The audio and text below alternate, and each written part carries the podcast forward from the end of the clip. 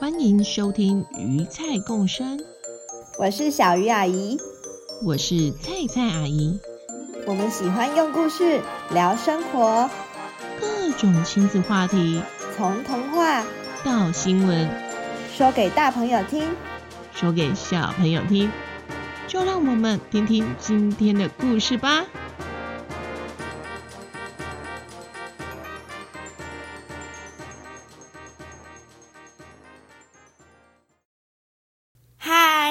位大朋友、小朋友好，欢迎回到鱼菜共生，我是小鱼阿姨，我是菜菜阿姨。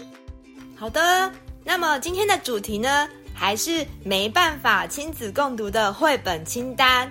上次呢，我们介绍了云上的阿里，还有活了一百万次的猫，一个是摆明了就是要你哭的绘本。然后另外一本是文字呢，非常简洁洗练，然后后坐力又很强，结局后坐力很强。对，对，节目结束后啊，我也一直在想想想想想。对，就是就是不知道观呃听众们是不是也有一些呃反思，或者是说对你们来说有一些内容是不是有些冲击，或是你们已经看过这个书已经哭过了呢？那么这周呢，我们就要来走一个温馨可爱的路线哦。要介绍的第一本书，我会把它归类成没办法亲子共读的绘本的原因呢，是因为我先生读完以后竟然哭了。那这本书呢，前面其实是蛮有喜感的，然后最后的结局走了一个温馨路线，然后图文作者是绘本界非常有名，然后我自己也非常喜欢，他有出书，我几乎就会去收集的吉竹伸介。我真的超喜欢他，因为他的书就是有，他有写书，也有写绘本。然后，嗯、他的这本书的书名叫做《我来帮你开》，翻译是游佩云，由亲子天下二零二二年出版，是一本非常非常新的书。好，个故事的架构呢，其实很简单哦，来为大家简介一下，就是一个小朋友，他没办法自己打开巧克力的包装纸。所以觉得非常的不甘心，他想尽各种方式，用撕的、拉的、用嘴巴咬，哇，都没办法打开它。那最后只好怎么办？当然是去找妈妈帮忙。妈妈，妈妈，被我打断。然 包装纸，然后小朋友就跟妈妈道谢，但是呢，心里还是觉得。唉，要是我能跟妈妈一样就好了，真不甘心。要是再长大一点，自己一定可以打开任何东西。接下来啊，就是他一连串的想象。哎，这边很建议大家要看绘本的画面，非常的幽默。这个小朋友啊，想象有一大堆人在等着他帮忙打开东西，不管是饮料罐啊。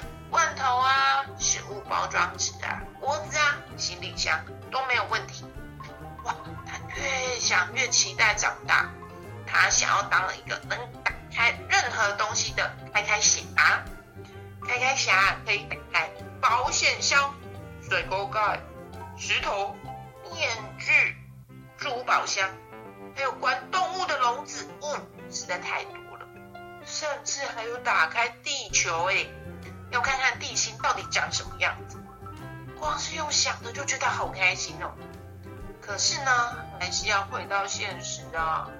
这时候小朋友口渴了，他想要喝饮料，结果怎么样？你们猜猜看。没错，他又打不开了。这次啊，改找爸爸帮忙。爸爸一边帮他打开，他就一边问爸爸。是不是很喜欢开东西呀？结果你知道吗？爸爸的回答简直就像是在告白耶！爸爸就说：“等哪一天你长大，什么都可以自己打开的时候，可能就不需要爸爸了。所以啊，爸爸想在你长大之前，一起在很多地方打开很多东西。爸爸也想慢慢教你打开。”各种东西，看这个爸爸是不是真的很会？对，我觉得爸爸们可以学起来，可以撩爸爸、撩妈妈或者撩小朋友这样子。不过呢，这个小朋友啊，看起来还是有点不甘心的样子，他就皱着眉头说：“可是我还小，什么都打不开呀、”接下来吧，教你打开的一样东西。爸爸请小朋友把饼干拿到爸爸的面前。然后呢，爸爸的嘴巴就被这个小朋友给打开了。故事就在这边结束了，是不是很可爱呀、对，就是最后，我觉得饼干拿到我面前，我也会把嘴巴打开，所以对爸爸和妈妈这个方法都很有效。然后我很喜欢，超级喜欢这本书里面爸爸表达感情的方式，就是。他跟我最近推荐蔡蔡阿姨在看，然后我自己也在看的一本书有点像，就是那个游戏力，就是他是透过非常有智慧又有风趣的方式跟小朋友互动，然后不是那种肉麻到很不诚恳的那种告白，什么啊你你这你最棒，我最爱你，你好像没有那么浮夸，但是是很很贴近心灵的一种很踏实呃很诚恳的告白这样子。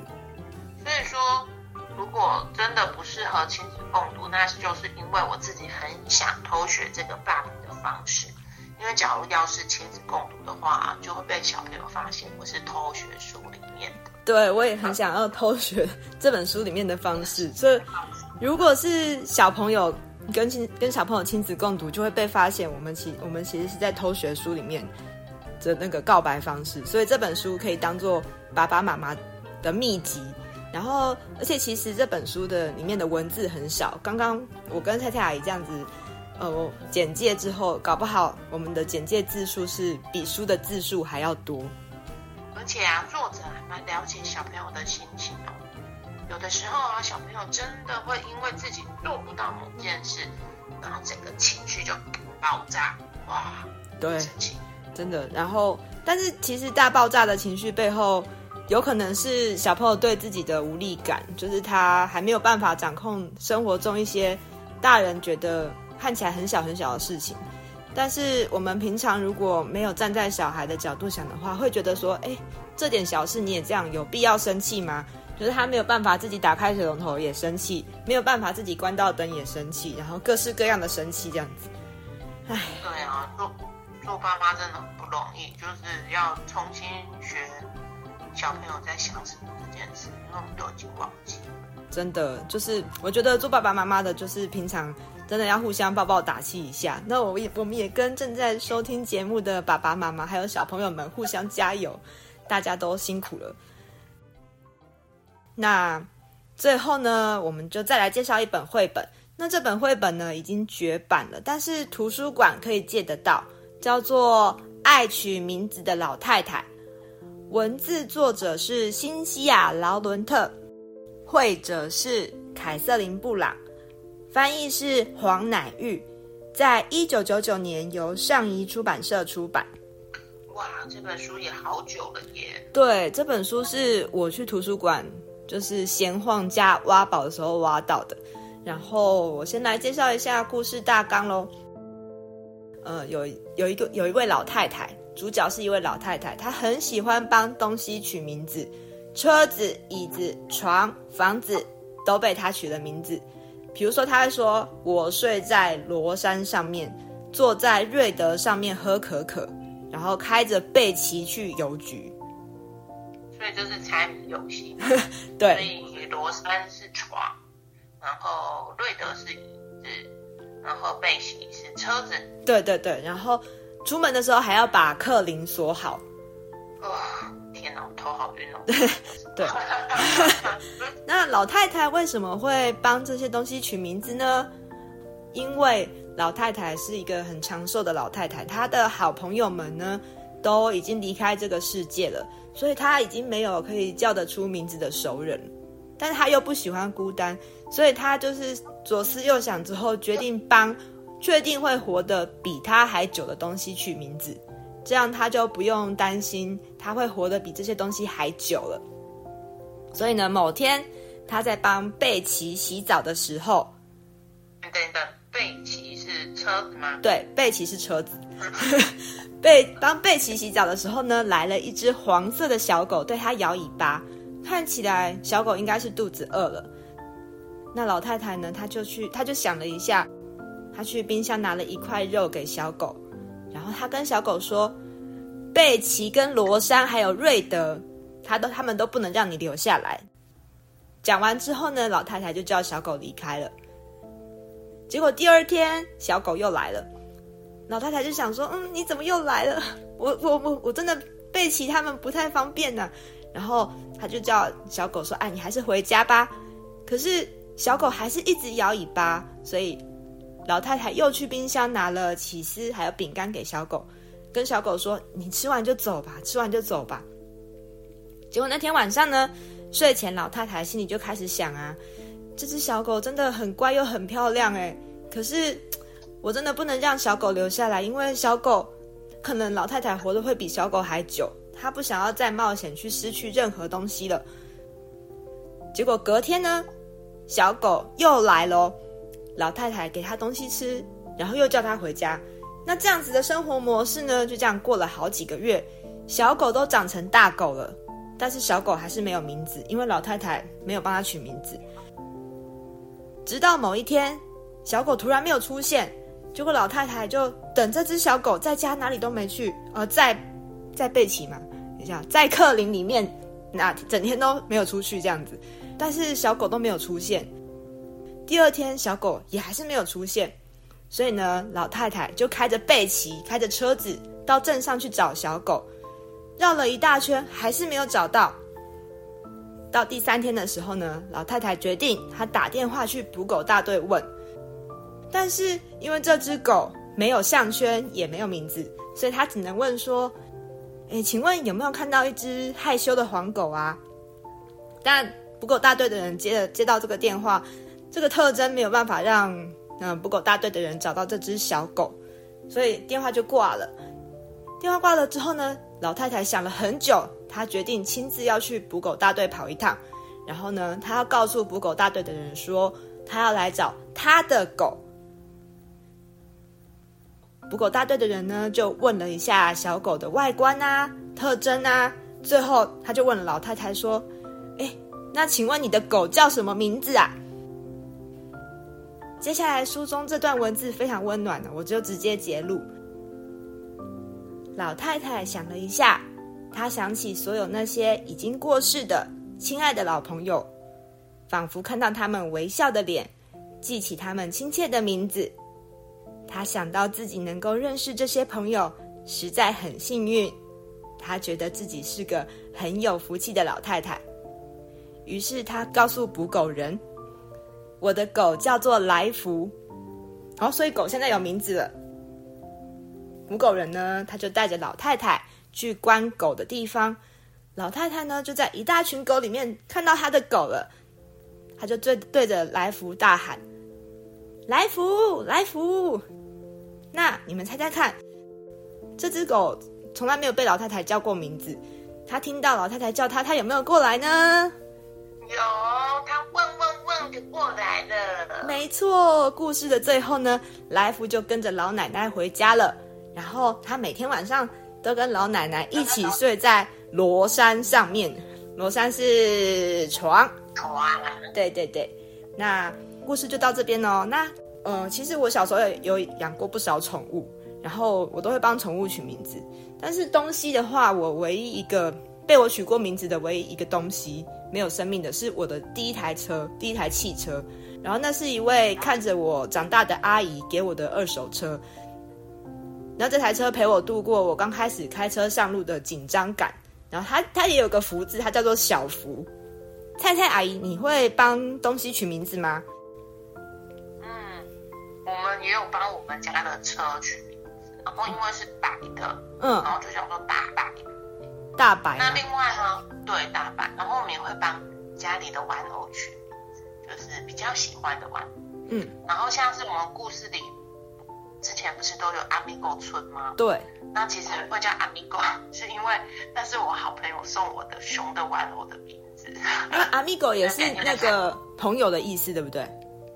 对对，所以我就把那只熊取叫做 Amigo。嗯嗯嗯嗯，对。然后我就觉得，嗯，取名字这件事呢，就代表，嗯，我们这个东西在我们心中有一定的分量，而且它是一直陪伴着我们的，所以我们才会想要取名字。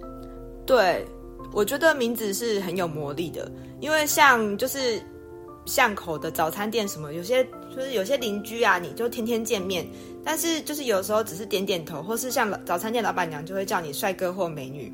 就是他叫你帅哥或美女，你还是会觉得他只是一个就是路人。但如果有一天他突然叫了你名字，你们的感觉关系就好像就是真的更靠近一步了这样子。所以明明是每天见面，但是叫名字的感觉跟叫帅哥美女的感觉就是不一样。对，但是早餐店老板已经很忙了，你就不要为难人家，叫他记住你的名字啦。对对对，开玩笑开玩笑。对，然后呢？这个故事我觉得也很适合跟步入中年跟熟龄的人听。然后像现在就是像新冠肺炎的疫情，有很多人可能就是，呃，特别容易就会遇到这种就是好像生命来来去去的。我觉得就是这个时间点，这本书也是蛮疗愈的这样子。然后所以这本书其实不能说不适合亲子共读，只是呃。不是我去跟我的小孩共读，是我去跟我的爸爸妈妈共读这样子，然后 跟我的小孩共读也是可以，可是他们可能就会又看到一个就是不知道在感性什么的妈妈这样子，对。对，我也看过有人带《民法逐念》这本绘本，然后一起玩帮东西取名字的游戏。嗯嗯，这个故事其实跟你跟上次跟你说那个活了一百万次的猫的反思。其实有些关系耶，因为去爱其实一种挑战啊，甚至是冒险。就像是这个故事的老奶奶一直不不敢帮小狗取名字，那当她喊出来福这个名字的时候呢，她其实经历了对自己生命历程的一个回顾，然后她选择要再勇敢一次这样子。对，就是你讲到那个生命历程的回顾，我就觉得又有点就是感动。对，因为可能到了中年，很容易就会被这种跟生命、还有回忆、跟亲情、友情，就是有关的议题打动这样子。对，因为我们是中年，我们是哭点很低的中年。对，我们是哭点很低的中年妇女。对，然后比起年轻，像是比起年轻的时候，我就会觉得我现在其实很难交到新朋友，就我还是会让我自己去接触一些新的人，可是。呃，所以认识人其实不是很难，但是你要像以前年轻的时候，嗯，就是学生的时候，全心全意的投入一段关系，就是去，呃，好像完全没有后顾之忧，完全没有考虑任何事情的去，呃，去爱或者是去投入一段关系，我就觉得有点懒，就是好像万一发生了什么事，可能还要收拾善后啊，或者是自己又要去疗伤，就觉得啊，好麻烦哦，这样子。不会啦，不会。我们可以试着改变一下。对对对。那我发现我们在这次的主题选的这几本绘本啊，其实都有一个共同点，就是在生命的过程中会有许多我们没办法把握的东西。但是呢，就算人不在了，呃，关系结束了，但是在情感上，其实你经历过的点点滴滴，所所有的点点滴滴是不会消失的。都会成为我们生命经验的一部分，就是都会埋藏在心里。嗯，那我们节目的标题写的是没办法亲子共读的绘本清单。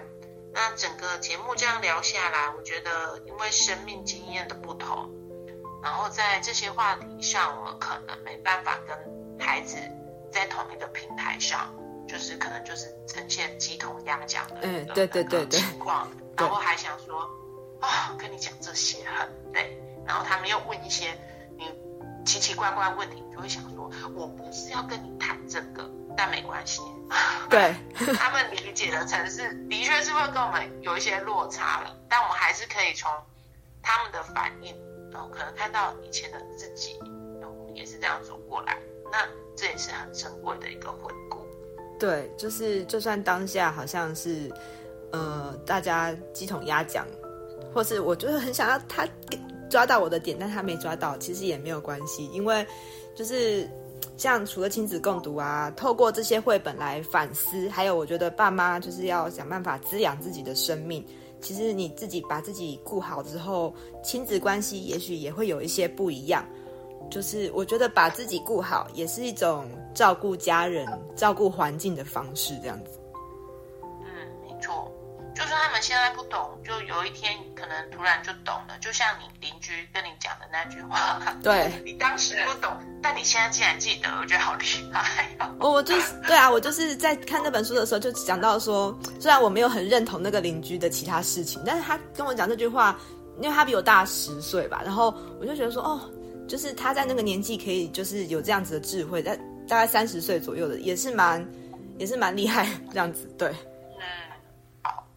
那我们就是要好好顾好自己，没错，该看的书都来看完，该追的剧也不要错过哦。没错，没错，该吃的好吃的也不要就是漏吃这样子。那这次的鱼菜共生呢，没有办法亲子共读的绘本清单主题到这边就告一段落喽。如果你也有没办法亲子共读的绘本，也欢迎跟我们分享。